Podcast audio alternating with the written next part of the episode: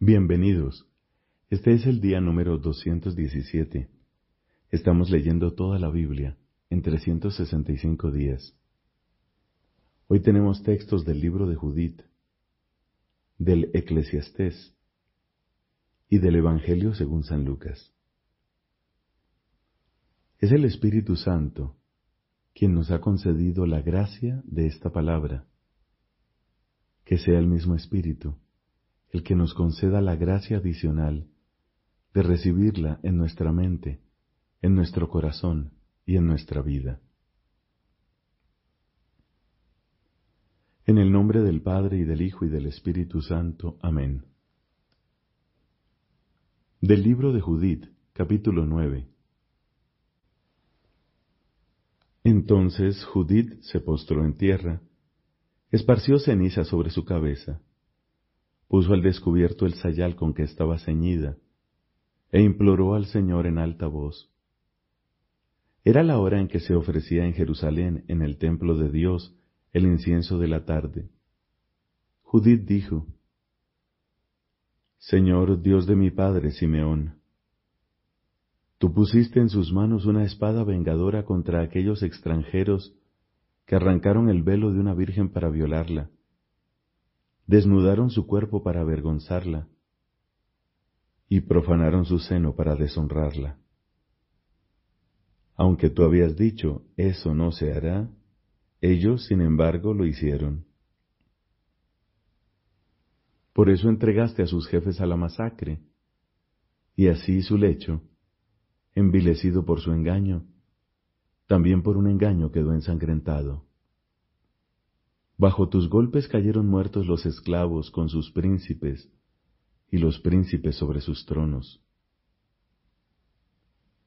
Tú entregaste sus mujeres al pillaje y sus hijas al cautiverio, y dejaste todos sus despojos para que fueran repartidos entre tus hijos predilectos, los cuales, enardecidos de celo por causa de ti, y horrorizados por la mancha infligida a su propia sangre, habían invocado tu ayuda. Dios, Dios mío, escucha ahora la plegaria de esta viuda. Tú has hecho el pasado, el presente y el porvenir. Tú decides los acontecimientos presentes y futuros, y sólo se realiza lo que tú has dispuesto. Las cosas que tú has ordenado se presentan y exclaman, aquí estamos porque tú preparas todos tus caminos y tus juicios están previstos de antemano. Mira que los asirios, colmados de poderío, se glorían de sus caballos y sus jinetes, se enorgullecen del vigor de sus soldados, confían en sus escudos y sus lanzas, en sus arcas y sus ondas, y no reconocen que tú eres el Señor, el que pone fin a las guerras. Tu nombre es Señor. Quebranta su fuerza con tu poder. Aplasta su poderío con tu ira. Porque se han propuesto profanar tu santuario, manchar la morada donde habita la gloria de tu nombre, y derribar tu altar a golpes de hierro. Mira su arrogancia. Descarga tu indignación sobre sus cabezas. Concédeme, aunque no soy más que una viuda la fuerza para cumplir mi cometido. Por medio de mis palabras seductoras, castiga al esclavo junto con su jefe y al jefe junto con su esclavo. Abate su soberbia por la mano de una mujer, porque tu fuerza no está en el número, ni tu dominio en los fuertes, sino que tú eres el Dios de los humildes, el defensor de los desvalidos, el apoyo de los débiles, el refugio de los abandonados y el salvador de los desesperados. Sí, Dios de mi Padre y Dios de la herencia de Israel, soberano del cielo y de la tierra, creador de las aguas y rey de toda la creación, escucha mi plegaria. Que mi palabra seductora se convierta en herida mortal para los que han maquinado un plan siniestro contra tu alianza y tu santa morada, la cumbre de Sión, y la casa que es posesión de tus hijos. Que toda tu nación y cada una de sus tribus reconozcan que tú eres Dios, el Dios de toda fuerza y de todo poder, y que no hay otro protector fuera de ti para la estirpe de Israel. Apenas terminó de invocar al Dios de Israel con todas estas palabras, Judith se levantó del suelo, llamó a su servidora, y bajó a la casa donde pasaba los sábados y los días de fiesta. Luego se despojó del sayal que tenía ceñido, se quitó su ropa de viuda, se lavó el cuerpo con agua, se ungió con perfumes y peinó sus cabellos. Después ciñó la cabeza con un turbante y se puso la ropa de fiesta con que solía engalanarse cuando aún vivía su marido Manasés. Se calzó las sandalias, se puso collares, brazaletes, anillos, aros y todas sus joyas. En una palabra, se embelleció hasta el extremo para seducir a todos los que la vieran. Enseguida entregó a su servidora un odre de vino y una vasija de aceite, llenó una bolsa con granos tostados de cebada, una torta de higos secos y panes puros, lo envolvió todo cuidadosamente y lo entregó a su servidora. Después se dirigieron a la puerta de Betulia y encontraron apostados junto a ella a Osías y a los ancianos de la ciudad, Cabris y Carmis. Cuando vieron a Judith con el rostro transformado y la ropa cambiada, quedaron maravillados de su hermosura y dijeron, Que el Dios de nuestros padres te conceda ser bien recibida y dar cumplimiento a lo que te has propuesto, para orgullo de los israelitas y exaltación de Jerusalén.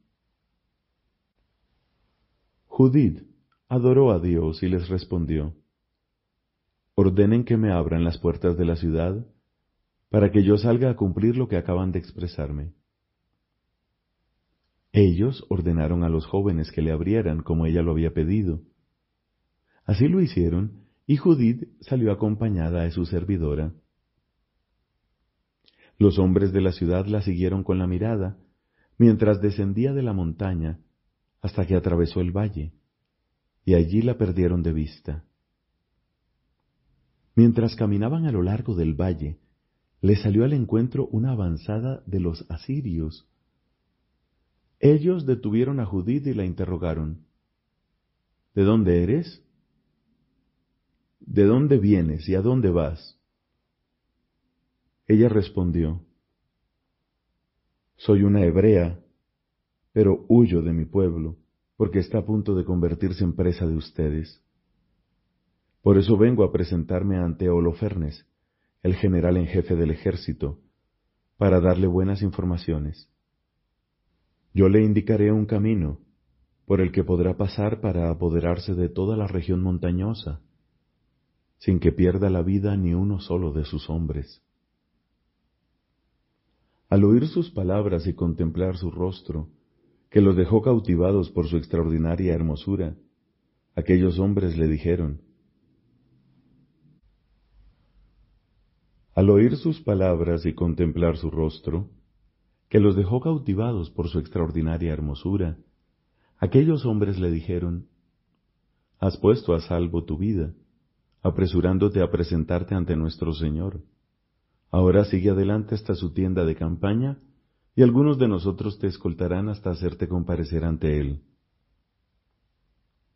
Cuando te presentes, no temas, comunícale todo lo que acabas de decir y él te tratará bien. Entonces eligieron a cien de sus hombres para que la escoltaran a ella y a su servidora hasta la carpa de Holofernes. Cuando se divulgó por el campamento la noticia de su llegada, se produjo una agitación general. Todos se acercaban y la rodeaban, mientras ella permanecía fuera de la carpa de Holofernes, esperando que la anunciaran. Maravillados de su hermosura, no podían menos de admirar también a los israelitas, y se decían unos a otros, ¿quién podrá despreciar a un pueblo que tiene semejantes mujeres? No conviene dejar en pie ni a uno solo de sus hombres, porque los sobrevivientes serán capaces de seducir a toda la tierra. Los guardias personales de Holofernes y todos sus oficiales salieron e introdujeron a Judith en la carpa. Holofernes estaba reclinado en su diván, bajo un dosel de púrpura recamado en oro, esmeraldas y piedras preciosas. Judith fue anunciada, y él salió a la antecámara de la carpa, precedido de lámparas de plata. Cuando apareció Judith delante de él y de sus oficiales, todos quedaron maravillados por la hermosura de su rostro. Ella se postró con el rostro en tierra, pero los servidores de Holofernes la levantaron. Holofernes le dijo, Ten confianza, mujer, no tengas miedo, porque jamás he hecho mal a nadie que se haya decidido a servir a Nabucodonosor, rey de toda la tierra. Incluso ahora, si tu pueblo que habita en las montañas no me hubiera despreciado, yo no habría levantado mi lanza contra ellos, son ellos mismos los que han provocado esto. Ahora dime por qué te has escapado de ellos y has venido hasta nosotros. Con solo venir hasta aquí te has salvado. Ten confianza porque conservarás tu vida esta noche y en adelante. Nadie te causará ningún daño. Por el contrario, te tratarán bien, como corresponde a los servidores de mi señor el rey Nabucodonosor. Entonces Judith le respondió, Acepta de buen grado las palabras de tu esclava y permítele hablar en tu presencia. Todo lo que yo te diré esta noche es verdad. Si sigues los consejos de tu servidora, Dios llevará a buen término tu empresa y no fracasará nada de lo que te has propuesto. Por la vida de Nabucodonosor, rey de toda la tierra, y por el poder de Él que te envió para poner en orden a todos los vivientes. Gracias a ti, no solo lo sirven los hombres, sino que también gracias a tu fuerza, las fieras, el ganado y las aves del cielo vivirán sometidos a Nabucodonosor y a toda su dinastía. Hemos oído hablar en efecto de tu sabiduría y de la sagacidad de tu inteligencia, y se comenta en toda la tierra que tú eres el más valiente, el más experto, y el más admirable estratega de todo el reino. También nos hemos enterado del discurso pronunciado por Agior en tu consejo, porque la gente de Betulia le perdonó la vida y él les contó todo lo que había dicho en tu presencia. Por eso, soberano Señor, no desoiga sus palabras, antes bien tómalas en cuenta, porque son exactas, ya que nuestra estirpe no será castigada ni sometida por la espada, a no ser que haya pecado contra su Dios, pero ahora, para que mi Señor no sufra una derrota y un fracaso, y para que la muerte caiga sobre ellos, han incurrido en un pecado con el que provocarán la ira de su Dios apenas cometan ese desatino. Porque como han empezado a faltarles los víveres y escasea el agua, decidieron echar mano a sus ganados y sustentarse con todo lo que Dios en sus leyes les ha prohibido comer. Incluso están resueltos a consumir las primicias del trigo y los diezmos del vino y del aceite que ya han sido consagrados y reservados para los sacerdotes que ejercen sus funciones delante de nuestro Dios en Jerusalén. Esas cosas que a ninguno del pueblo le es lícito ni siquiera tocar con sus manos. Más aún, han enviado gente a Jerusalén, donde todo el mundo hace lo mismo, con el encargo de obtener la debida autorización de los ancianos. Apenas la obtengan harán uso de ella, y ese mismo día te serán entregados para su perdición.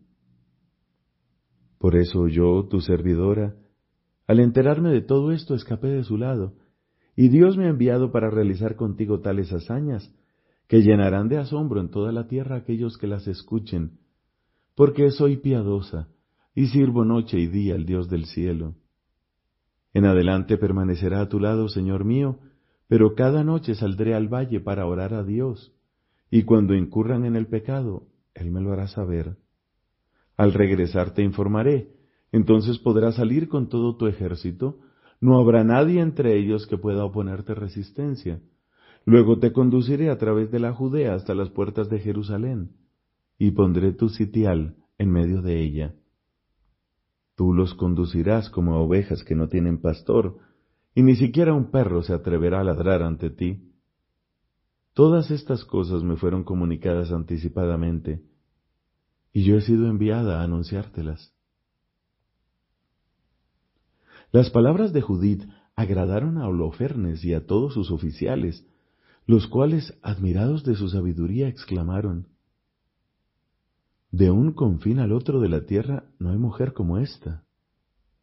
Por la hermosura de su rostro y la sensatez de sus palabras.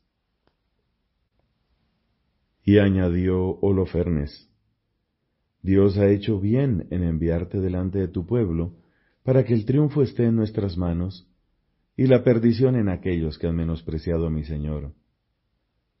Tu aspecto es tan encantador como son hábiles tus palabras. Si obras como lo acabas de decir, tu Dios será mi Dios, y tú habitarás en el palacio del rey Nabucodonosor, y serás famosa en toda la tierra. Palabra de Dios. Te alabamos, Señor. Comienzo del Eclesiastés. Capítulo primero. Palabras de Cogelet, hijo de David, rey en Jerusalén. Vanidad, pura vanidad, dice Cogelet. Vanidad Pura vanidad, nada más que vanidad. ¿Qué provecho saca el hombre de todo el esfuerzo que realiza bajo el sol? Una generación se va y la otra viene, y la tierra siempre permanece. El sol sale y se pone, y se dirige afanosamente hacia el lugar de donde saldrá otra vez. El viento va hacia el sur y gira hacia el norte, va dando vueltas y vueltas y retorna sobre su curso. Todos los ríos van al mar y el mar nunca se llena. Al mismo lugar donde van los ríos, allí vuelven a ir. Todas las personas están gastadas más de lo que se puede expresar. ¿No se sacia el ojo de ver y el oído no se cansa de escuchar? Lo que fue, eso mismo será. Lo que se hizo, eso mismo se hará. No hay nada nuevo bajo el sol. Si hay algo de lo que dicen, mira, esto sí que es algo nuevo, en realidad, eso mismo ya existió muchísimo antes que nosotros. No queda el recuerdo de las cosas pasadas, ni quedará el recuerdo de las futuras en aquellos que vendrán después. Yo, Kohelet, he sido rey de Israel en Jerusalén y me dediqué a investigar y a explorar con sabiduría todo lo que se hace bajo el cielo. Es esta una ingrata tarea que Dios impuso a los hombres para que se ocupen de ella. Así observé todas las obras que se hacen bajo el sol, y vi que todo es vanidad y correr tras el viento. Lo torcido no se puede enderezar, ni se puede contar lo que falta. Entonces me dije a mí mismo, yo acumulé una gran sabiduría más que todos mis predecesores en Jerusalén, y mi corazón ha visto mucha sabiduría y ciencia. Me dediqué a conocer la sabiduría, la ciencia, la locura y la necedad, y advertí que también eso es correr tras el viento, porque mucha sabiduría trae mucha aflicción, y el que acumula ciencia acumula dolor. Palabra de Dios. Te alabamos, Señor. Del Evangelio según San Lucas, capítulo 2, versículos del 1 al 35. En aquella época apareció un decreto del emperador Augusto ordenando que se realizara un censo en todo el mundo. Este primer censo tuvo lugar cuando Quirino, gobernaba la Siria, y cada uno iba a inscribirse a su ciudad de origen. José, que pertenecía a la familia de David, salió de Nazaret, ciudad de Galilea, y se dirigió a Belén de Judea, la ciudad de David, para inscribirse con María su esposa, que estaba embarazada. Mientras se encontraban en Belén, le llegó el tiempo de ser madre, y María dio a luz a su hijo primogénito, lo envolvió en pañales y lo acostó en un pesebre, porque no había lugar para ellos en el albergue. En esa región acampaban unos pastores que vigilaban por turno sus rebaños durante la noche. De pronto se les apareció el ángel del Señor, y la gloria del Señor los envolvió con su luz. Ellos sintieron un gran temor, pero el ángel les dijo, No teman, porque les traigo una buena noticia, una gran alegría para todo el pueblo. Hoy, en la ciudad de David, les ha nacido un Salvador, que es el Mesías, el Señor. Y esto les servirá de señal. Encontrarán a un niño recién nacido, envuelto en pañales y acostado en un pesebre. Y junto con el ángel apareció de pronto una multitud del ejército celestial que alababa a Dios diciendo, Gloria a Dios en las alturas, y en la tierra paz a los hombres amados por Él. Después que los ángeles volvieron al cielo, los pastores se decían unos a otros, Vayamos a Belén y veamos lo que ha sucedido y que el Señor nos ha anunciado. Fueron rápidamente y encontraron a María, a José y al recién nacido acostado en el pesebre. Al verlo, contaron lo que habían oído decir sobre este niño, y todos los que los escuchaban quedaron admirados de lo que decían los pastores. Mientras tanto, María conservaba estas cosas y las meditaba en su corazón.